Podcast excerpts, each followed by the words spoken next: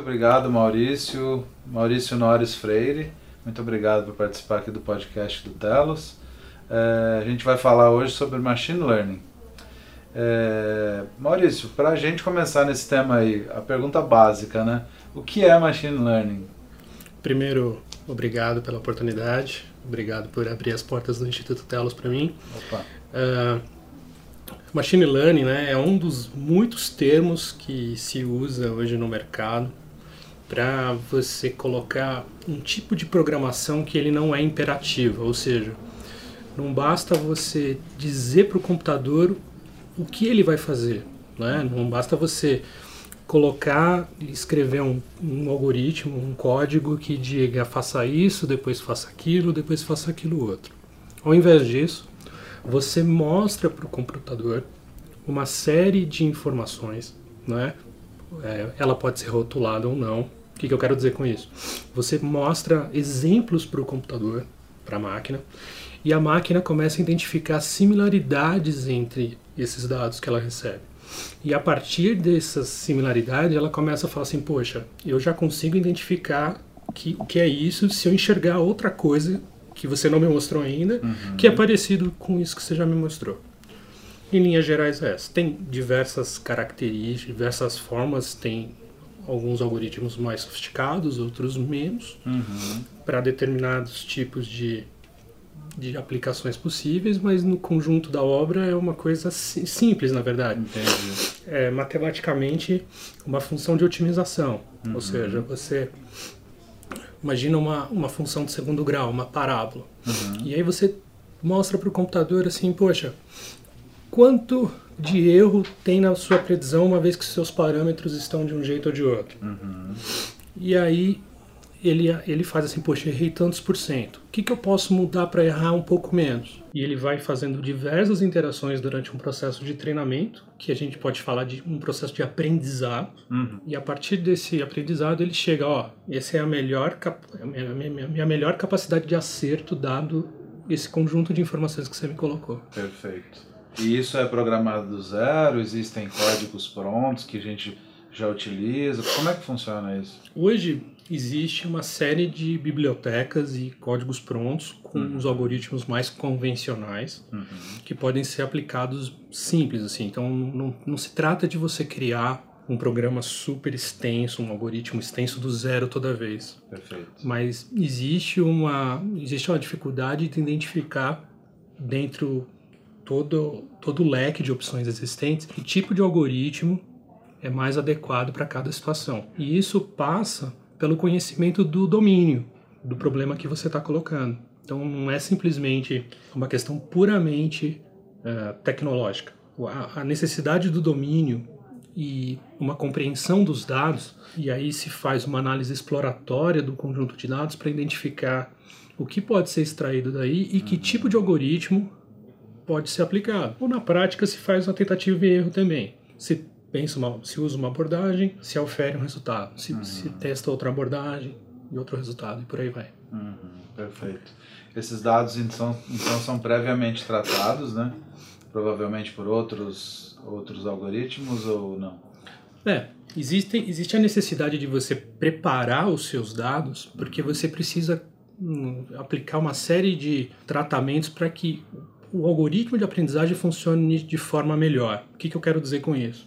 uma, uma função de ativação, ela, ela, ela tem uma determinada ela tem uma determinada inclinação dependendo dos valores que seus dados estão por exemplo, se você pega uma função sigmoide, uhum. que é um tipo de função de, de otimização que uhum. se usa, por exemplo, em redes neurais, se os seus dados de entrada não estão dentro de um range de é, 0 e 1, um, o processo de aprendizado demora muito mais, porque ele não tem uma inclinação necessária para que para cada interação ela consiga aprender um pouquinho mais, ela consiga se recalibrar um pouquinho mais. E aí ela teria que fazer várias vários ciclos para que para que faça sentido e ele consiga uh, melhorar a performance. E aí esse esse processo de tratamento é um tratamento chamado normalização. Então você pega um conjunto de dados brutos aplica uma transformação para colocar eles dentro de uma escala que faça sentido para colocar para o algoritmo funcionar. Essa, esse, essa negligenciar essa parte, essa preparação dos dados, é um dos principais motivos de falha num uhum. projeto de machine learning, por exemplo. Pode enviesar dado, pode, pode uma série de... Pode, pode fazer o algoritmo fazer o que a gente chama de overfitting, ou seja, ele decora os dados então ele não é capaz de generalizar para outros problemas. Então ele, ele, ele, ao invés de identificar o padrão, ele decorou os dados. Ele passa a ter uma, uma acurácia muito boa, mas ele, se você colocar um outro, um outro, uma outra base de dados, um outro dado que ele não viu ainda, ele vai ter uma performance ruim. E, e pegando o gancho nisso, a gente fala muito sobre esse tema de machine learning, até na mídia, né? Isso, isso tem veiculado bastante. Mas qual é a diferença assim, entre machine learning deep learning, tá inteligência artificial, né? A gente vê tantos termos assim que às vezes a gente até se confunde é, nesses conceitos, né? Sim.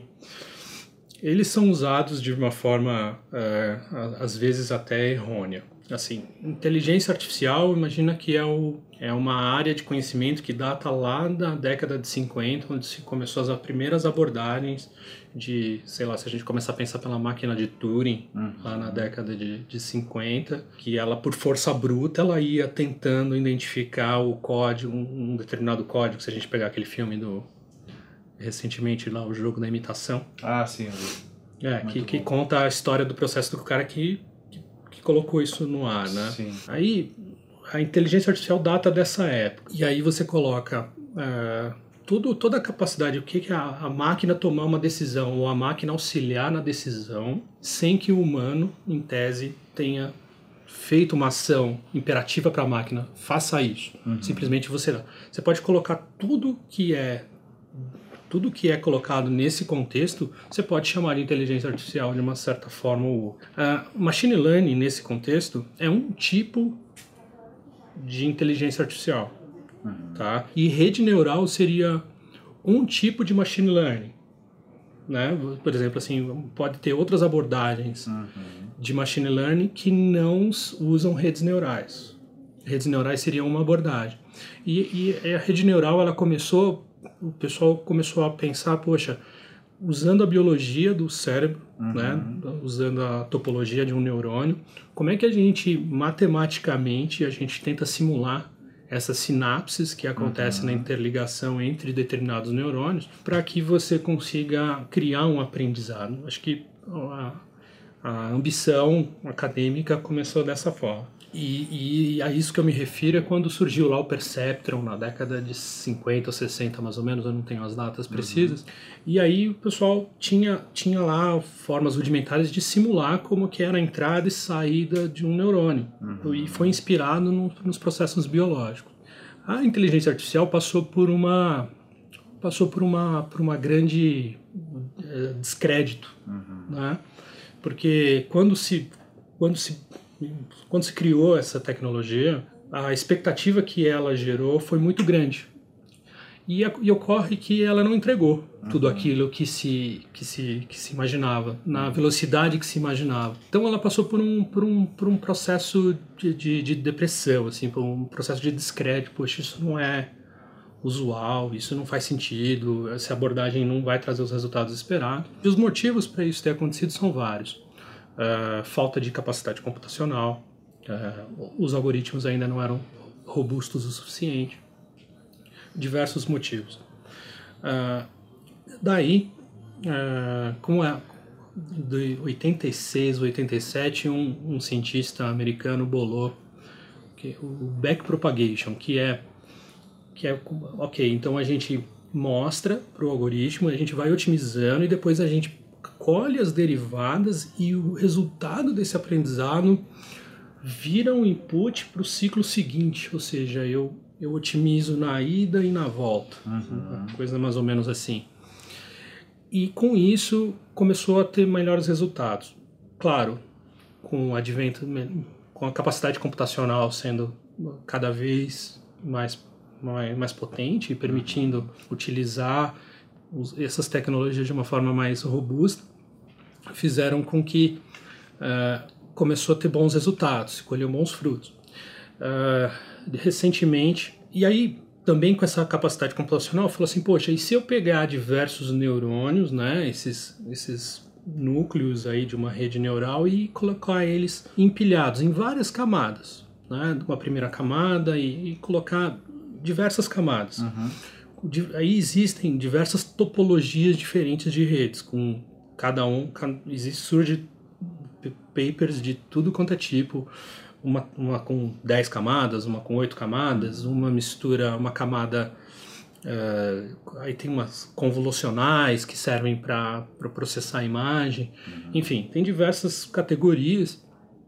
E aí, com esse aprendizado profundo é a Deep Learning, hum, que é a rede sim. neural com diversas camadas. E aí você tem as camadas mais próximas ao seu dado de entrada, servindo como identificação de padrões básicos. Vamos fazer uma analogia assim, poxa, se a gente tem uma rede com cinco camadas e o objetivo da minha rede neural é treinar para identificar rostos humanos, uhum. por exemplo. E aí na primeira camada ele vai lá e começa a enxergar traços. Ele enxerga um traço vertical, um traço horizontal, assim. Aí já calibrou os parâmetros lá da tua, da tua primeira camada. Sim. Passa para a segunda, ele já começa a enxergar uns contornos diferentes. Uhum. Então ele associa os traços mais rudimentares da camada anterior e começa e passa para a terceira, pô. Então, se eu tenho isso aqui, então eu, o olho está mais ou menos por aqui, o nariz está mais ou menos uhum. por aqui. Então, cada camada de uma rede profunda dessa serve para ela usa a informação já calibrada da anterior Sim. e ela cria em cima, ou seja, ela aproveita um, um, pré, um prévio conhecimento da camada anterior e, e, usam e faz um mais aperfeiçoado. E aí você com, com essa com essa estratégia de colocar várias uhum. camadas aí você conseguiu o que a gente chama de estado da arte hoje uhum. em relação a reconhecimento de imagem, é o visão computacional, né? Sim. Se diz. Então tem diversas aplicações para isso. E, e para Deep Learning tem, tem limite para essas camadas? Ou é... Não tem limite, mas imagina, cada vez que você adiciona uma camada, você adiciona tempo de processamento. Sim. Né? E também na necessidade. Na, vamos imaginar uma, uma, uma figura básica, né? Uhum. Vamos falar uma, uma rede, é, uma rede que é feita para treinar identificar se na foto tem um, um, cachorro ou não tem um cachorro, por exemplo. Uhum. Fotos com e aí, aí esse, esse processo, vamos dizer que é uma aprendizagem supervisionada, porque você vai dar para a máquina uma série de fotografias com um cachorro e você vai dizer nessa fotografia tem um cachorro e você vai dar outras fotografias falando nessa nessa não tem cachorro. Então você vai ter, ela vai estar tá rotulada. Uhum. Então, eu, essa, então esse processo de treinamento, de aprendizado é supervisionado, porque um humano foi lá e disse: aqui tem um cachorro, aqui não tem um cachorro.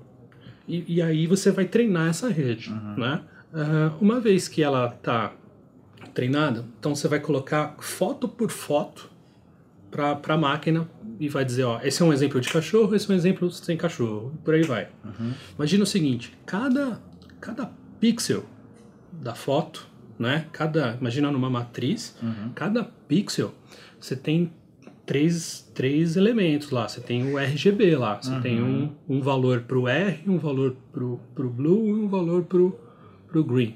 Né? Uhum. Então, tô lá. Então, uma matriz de 3 por vezes o número de pixels que você tem lá.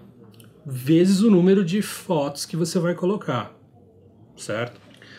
Cada vez que você coloca isso, então você imagina que você vai ter alguns neurônios né? Um neurônio pe pegando cada região ali, uhum. né? Dessa, dessa, dessa foto, pegando essas informações e dizendo, ó, oh, eu consigo identificar um RGB parecido aqui, alguns pixels não fazem sentido e alguns que são os cantos da imagem, uhum. outros fazem mais sentido. Então você pega uma foto com o cachorro bem no cantinho aqui, outra foto com o cachorro aqui, não vai servir muito para o treinamento.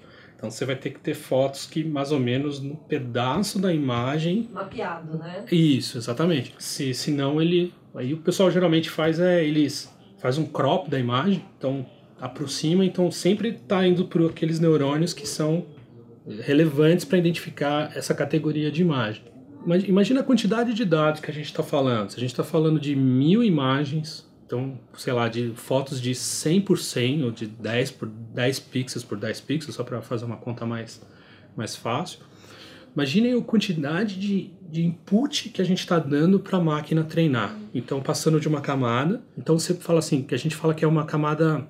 É, esse tipo de rede ela é fully connected, né? Ela, cada neurônio conecta com todos os outros neurônios da, da, da camada seguinte. Uhum. Então, multiplica isso por N camadas. Então, para você ter uma ideia do, do, tamanho da encrenca computacional que, que isso coloca. E isso é para treinar. E qual que é o objetivo? Chegar lá na frente ele vai dizer o seguinte: é 0 ou 1. Um. Você deu uma foto que ele não viu ainda, ele vai dizer: é cachorro ou não é cachorro.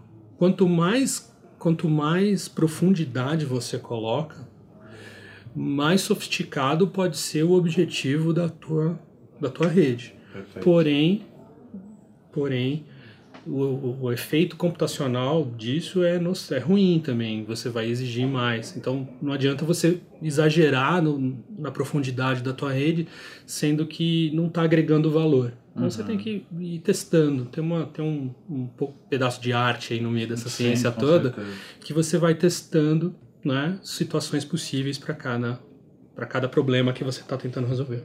É, e, e, como é que a gente consegue relacionar os algoritmos a, a essas redes neurais e ao machine learning? Assim, é, como, é que, como é que se relacionam esses aspectos?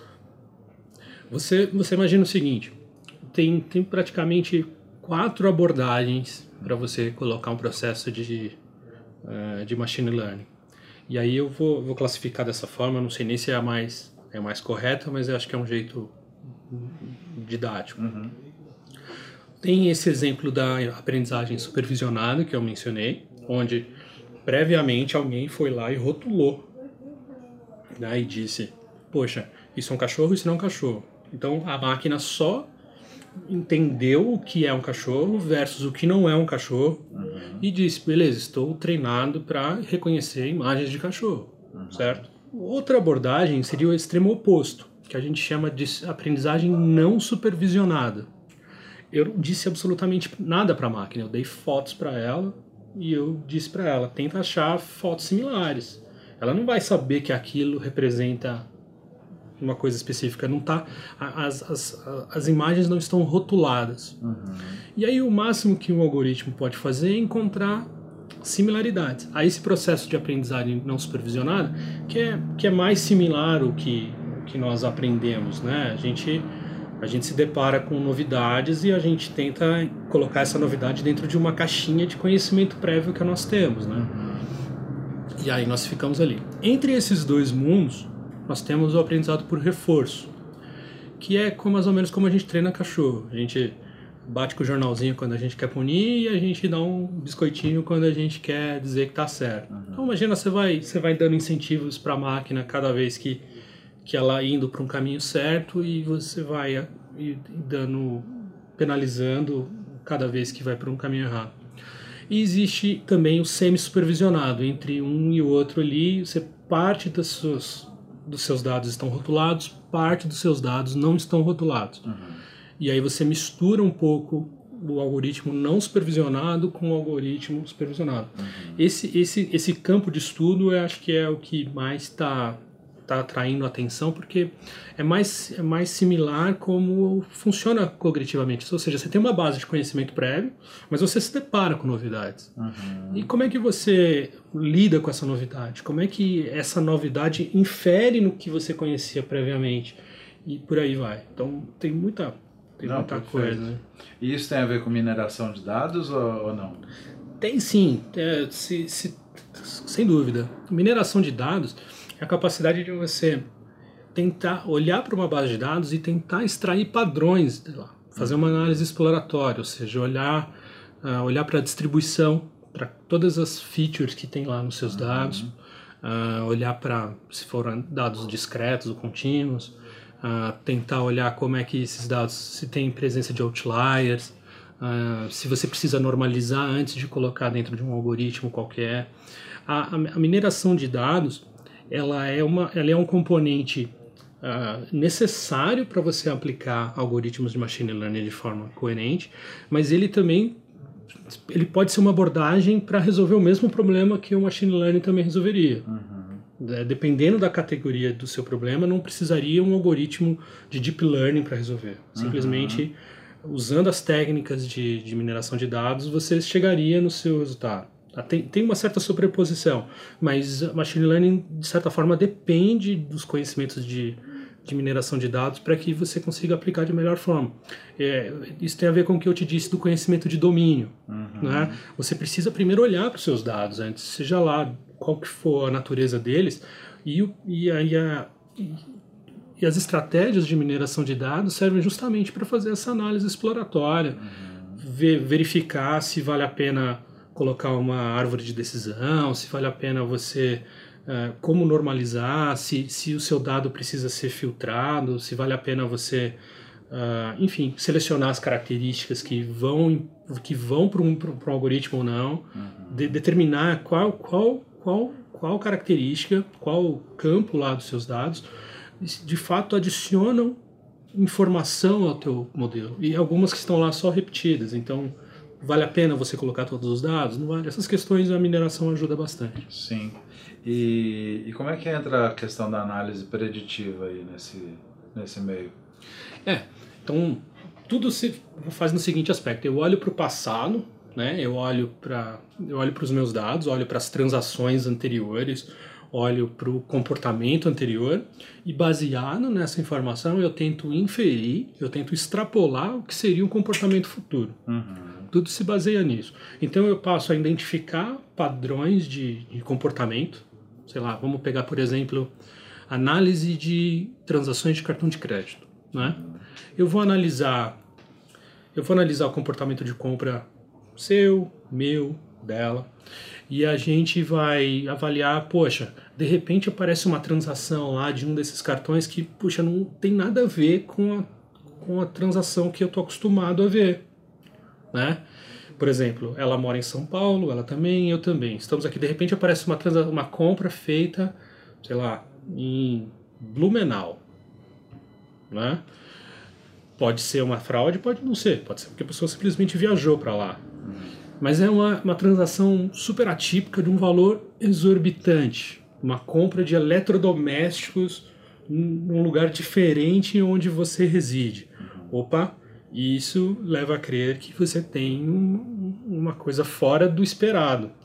Então a predição, a predição pode ser assim, poxa, eu quero dado o histórico de compras, eu quero dizer, ah, poxa, a ideia é que se gaste parecido assim, olhar para o mercado de ações, por exemplo, vai, olhando a variação histórica dos preços das ações, eu prevejo com uma certa probabilidade de acerto que que a ação vai se comportar dentro de dentro desses parâmetros aqui, vai subir até tantos por cento ou vai cair até tantos por cento. Uhum. E associando diversos diversas, vamos dizer assim, diversos inputs, diversos uhum. diversos eh, parâmetros de entrada, eu construo modelos para tentar chegar nesse, nessa predição. Não sei se eu respondi bem a tua pergunta. Sim, sim. Né? É, eu queria falar um pouco sobre a questão da internet das coisas, né? Que a gente. Legal. A gente está chegando aí nesse momento em que daqui a pouco vai ter 5G uhum. e tudo vai mudar um pouco, né? Sem dúvida. E, e, como é que você vê esse cenário assim, do machine learning nesse contexto? Interessante. Então, quando você está falando de IoT, a gente está falando em link do mundo offline com o mundo digital, uhum. certo? Resumindo a ópera, qualquer contexto que você pode falar, a gente está falando de offline, questões fora do computador ali, capazes de os sensores são capazes de traduzir, gerar informação para que, que sirvam de entrada para a máquina e a máquina consiga fazer, tomar alguma decisão ou, ou simplesmente gerar informação para que auxiliar na tomada de decisão por um humano, uhum. né? Tudo bem. Você falando primeiro sobre IoT. Então, as aplicações são imensas, né? Desde é, automação residencial, que agora já, já são realidades, né? O, o Alexia, tem, tem outras soluções aí de, de, de automação residencial. Uhum. São sensores que interligam os dispositivos da casa e falam, poxa, aumenta aumenta meu, meu ar-condicionado, baixa meu ar-condicionado, liga minha televisão, desliga minha televisão, liga minha luz, desliga minha luz.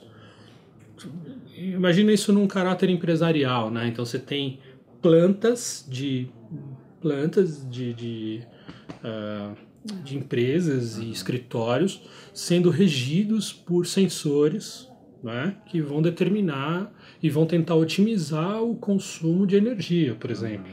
Pode ser uma das, uma das métricas de você aplicar IoT junto com, com machine learning. Uh, smart farms, por exemplo. Então você começa a identificar a uh, capacidade de, uh, umidade no solo e aí você decide quando que você vai irrigar em função do sensor. Não é o olho do dono que está lá fazendo o gado engordar mais, assim, né? Então você vai ter um sensor ali dizendo, poxa, sirva, sirva milho para o teu gado tal hora, porque o, comportamento dele diz que ele vai receber melhor esse alimento se for nesse determinado horário. Uhum. Para qualquer. Uh, a quantidade de luz que vai receber na lavoura, assim, se está dentro de uma estufa, como é que você controla. Então, uh, os exemplos de smart farms, e é muito relevante falar isso no Brasil, porque hoje vive, a nossa economia basicamente é pautada sobre commodity agrícola, então qualquer ganho de produtividade que, que nós conseguimos atingir, acho que tem uma escala gigantesca na geração de empregos. Falando sobre 5G, eu vejo o 5G tornando obsoleto, por exemplo, a internet residencial, banda larga na casa, porque ela vai, ela vai, ela vai se assemelhar ao desempenho um pouco menos, talvez, ao que nós temos hoje de uma internet rápida em casa, uhum. e você vai ter ela na palma da sua mão. Então vai, vai tornar certas coisas que hoje você. No 4G hoje é comum você ver o pessoal assistindo vídeo no streaming, uhum. no metrô, no ônibus. Tá certo porque talvez esteja offline ali, né? O pessoal já fez o download prévio e tal. Sim. Mas, poxa, imagina no 5G, você vai tornar obsoleto toda essa discussão de internet via fibra e tal. Vai ser uma coisa. E, e, e eu imagino como que isso pode transformar, por exemplo, serviços no geral, né? Se hoje a gente já tem essa com 4G já, já tem uma pulverização tão grande dos negócios sendo construídos para utilização via mobile, uhum. imagina imagina com 5G onde a capacidade de do volume de informação que pode ser colocado vai se assemelhar à informação que a gente usa numa internet de casa, por exemplo. Então eu vejo eu vejo assim. Você perguntou como que isso transforma a sociedade não tem dúvida de que tecnologia tira emprego. Uhum. Sempre foi assim. Mas não é que não vai gerar novos empregos, ela desloca a mão de obra. Hoje, se você pega um cara no campo, o cara, tirando em situações específicas, nem aquele cara que colhia café no braço mais está com seu emprego garantido. Hoje ele pode ser substituído por uma máquina que chacoalha o pé de café lá e, e faz o trabalho de 20, 20 homens ali. Porém, vai precisar de um cara que sabe operar essa máquina, vai precisar de um cara que sabe consertar essa máquina, sabe? vai precisar de um cara que, que tem, até, tem, tem um recurso para transportar essa máquina, vai precisar do cara que, uh, que vende, que, que, que, enfim, vai, a tecnologia vai influenciar o, o, o campo, estou citando o campo como exemplo, mas acho que isso uhum. vale para todos todas as áreas aí. É, não, e não tem como barrar isso. O que me preocupa nessa situação toda é o fato de a gente ter uma população, no seu geral, com, com, com déficit de aprendizado, né? Você tem gente aí que não teve oportunidade de estudar, é, não teve oportunidade de criar uma profissão e vive de subempregos aí que pode corre o risco, sem dúvida, de, de se ver à margem, não, ter, não conseguir empregos em função de que não se adequar tecnologicamente me preocupa bastante esse Perfeito. cenário. Voltando um pouquinho na, na, questão do 5G, né? Queria entender, tipo, isso também tem a ver com essa maior velocidade da, da banda larga, é, que vai estar na palma da nossa mão, vai ter mais a, vai ter a ver com essa velocidade do, do processamento também ou não? Sei lá, reconhecimento facial tem a ver com a capacidade de, de processamento, sem dúvida, porque você tem um dispositivo cada vez mais poderoso na palma uhum. da mão e uma capacidade de transmissão de um volume maior. maior. Então, recursos que hoje não são possíveis na, remotamente, né, via, via celular, passarão a ser. Então, uhum. sem dúvida, vou conseguir pegar imagens mais complexas, vou conseguir uh, pegar, pagar sons e, e processar esses.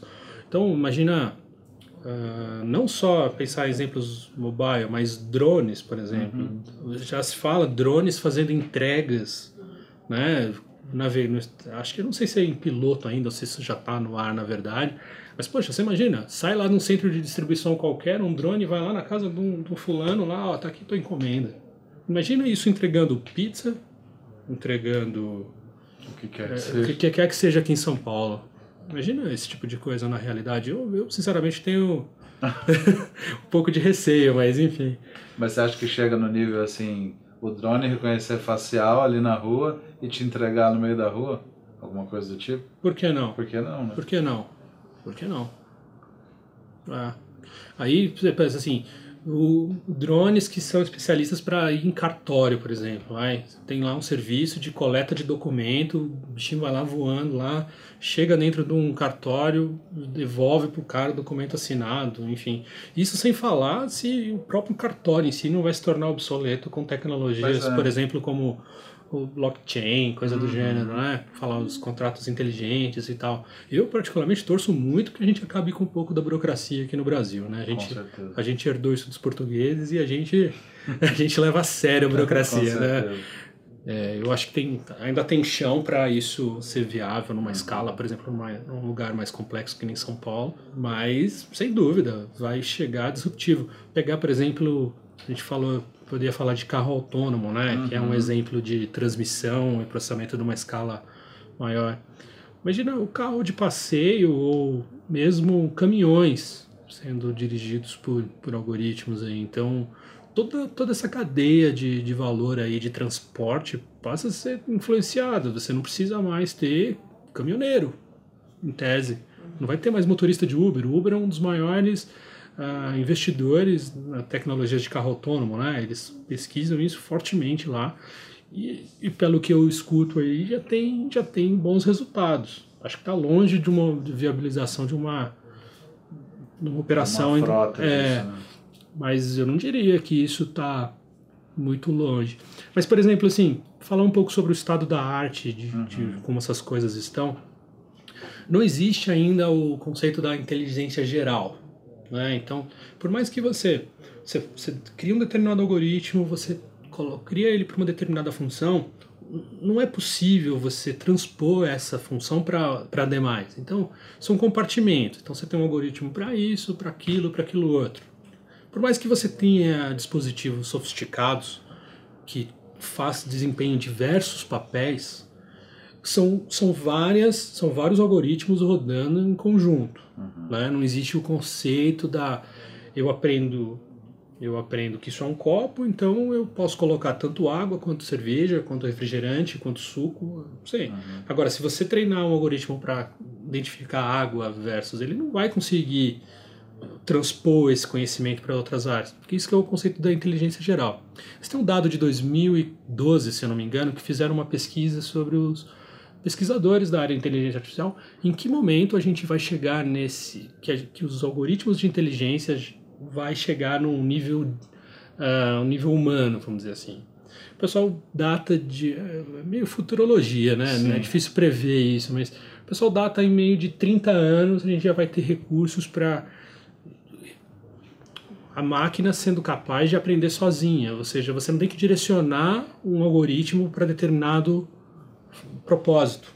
Né? Então, vai querer conseguir aprender com as experiências e transpor conhecimento adquirido num determinado contexto para outros contextos. Essa é a questão. Uhum. Esse é o fio da meada. E, e, e, não tem dúvida que esse tipo de abordagem vai influenciar as empresas, processos rotineiros, recursos humanos, por exemplo. Se a gente pegar a área de RH, ah, onde você tem diversos, diversas rotinas operacionais contínuas, folha de pagamento, benefício, é, esse tipo de coisa a máquina é capaz de fazer melhor que o humano. Agora, tem coisas que não, obviamente. A máquina, você não vai querer, talvez, que a máquina tome todas as decisões por você. Uhum. Né? Na área financeira, por exemplo. Imagina to todas as tesourarias que existem nas empresas, né? controladorias rotina, né? Transações vêm de cá, alocações são feitas ali. Você imagina tudo isso parametrizado e feito de forma automática. Uhum. Claro, convivendo com os algoritmos com maior ou menor sofisticação, convivendo com, com, com os humanos ali, uhum. ajudando a tomar decisão. Mas, de fato, isso vai mover, a, vai mover as, a, o emprego. Né? Esse, esse é o ponto que eu queria falar. Vai mover o emprego das atividades operacionais e corriqueiras para atividades de maior valor agregado. A gente vai viver uma, uma segunda capacidade tecnológica que está vindo, uma segunda onda, por assim Sim. dizer. Né? A microinformática já fez isso. Né? E isso vem acontecendo ao longo do tempo e não vai ser diferente para o que vem por aí.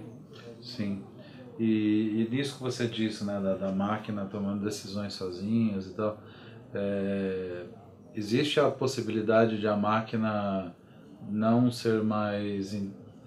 de o humano não conseguir mais interferir?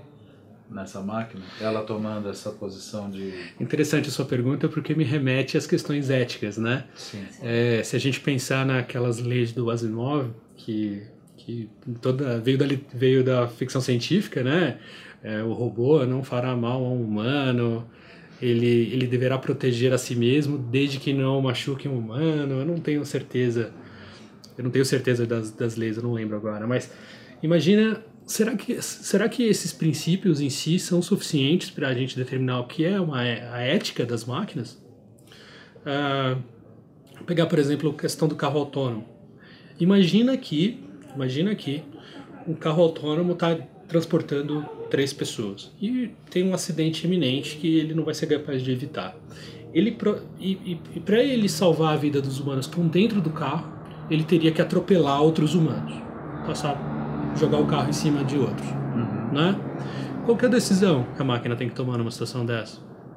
Eu sei a decisão de que o, que o humano tomaria. Ele tentaria se preservar e, consequentemente, as pessoas que tenderiam tenderia a preservar as pessoas que estão dentro do carro. Uhum. Parece intuitivo pensar isso, né? Mas que, qual, que é, qual que é a decisão certa? Qual que, qual que, como que ele vai fazer esse tipo de escolha? né? protejo cá, protejo lá. Em situações onde ele puder evitar conflito, tudo bem, mas em situações onde o conflito é inevitável, uhum. o que, que, é o, o que, que, é o cálculo do dano menor? Uhum. Que, como é que isso funcionaria? Né? Uh, e aí, será que a gente quer que as máquinas tomem todas as decisões por nós? Ou será que, ela, que elas apenas nos auxiliem a tomar melhores decisões? Uhum. A resposta a essa pergunta eu acho que são as duas coisas. Acho que tem situações que eu quero que a máquina seja capaz de ter uma autonomia, uhum. né? E tem situações que eu não. Eu quero que ela só me fomente com, com informações com, para que eu tome a melhor decisão. Porque minha decisão depende do meu gosto, da minha vontade. Não pode depender, não, não é previsível o suficiente para que eu programe aquilo. Uhum. Respondi a tua pergunta? Sim, sim, é? acho que é, essa discussão é uma discussão interminável, Nossa, inclusive, né? Eu tenho certeza que nessas, nessas empresas que pesquisam sobre carro autônomo é o que tá, uhum. é o que mais pega. Como é que você parametriza pois é. teu software para isso? Pois é. Não, acho que basicamente era o que a gente tinha programado. É, gostaria de agradecê-lo mais uma vez aí pela participação no nosso podcast e muito obrigado. Eu que agradeço, sempre à disposição.